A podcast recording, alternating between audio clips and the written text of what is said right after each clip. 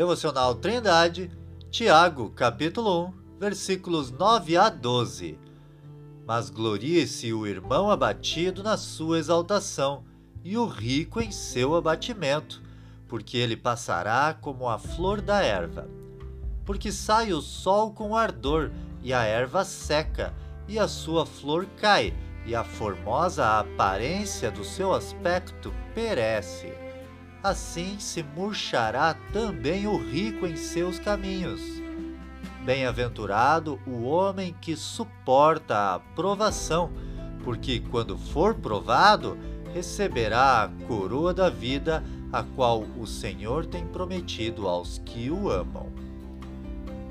Diante das provações sofridas pelos cristãos e levando em consideração a soberania de Deus, Tiago diz para aqueles crentes que não têm recursos nesse mundo para que se gloriem em sua alta posição de filhos de Deus, e para os crentes que eram ricos, que se gloriem em seu abatimento pois com certeza todos os acontecimentos da vida contribuem para o bem deles, de acordo com Romanos, capítulo 8, versículo 28.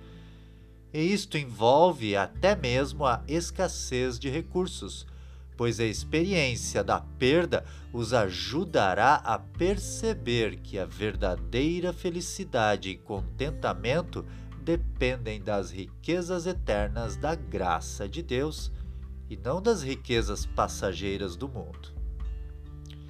Tiago compara a perda de uma fortuna com as flores do campo, as quais brilham com um colorido todo especial em determinada época do ano, mas depois têm a sua formosura destruída pelo calor do sol e diz que da mesma forma murchará o rico que confia em suas riquezas.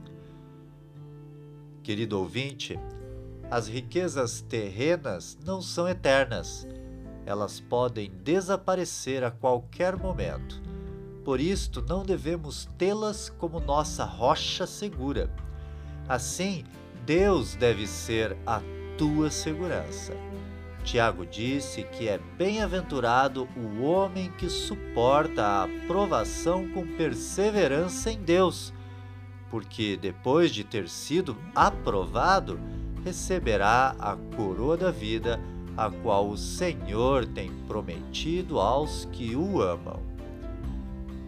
Que Deus fortaleça você. Tenha um ótimo dia!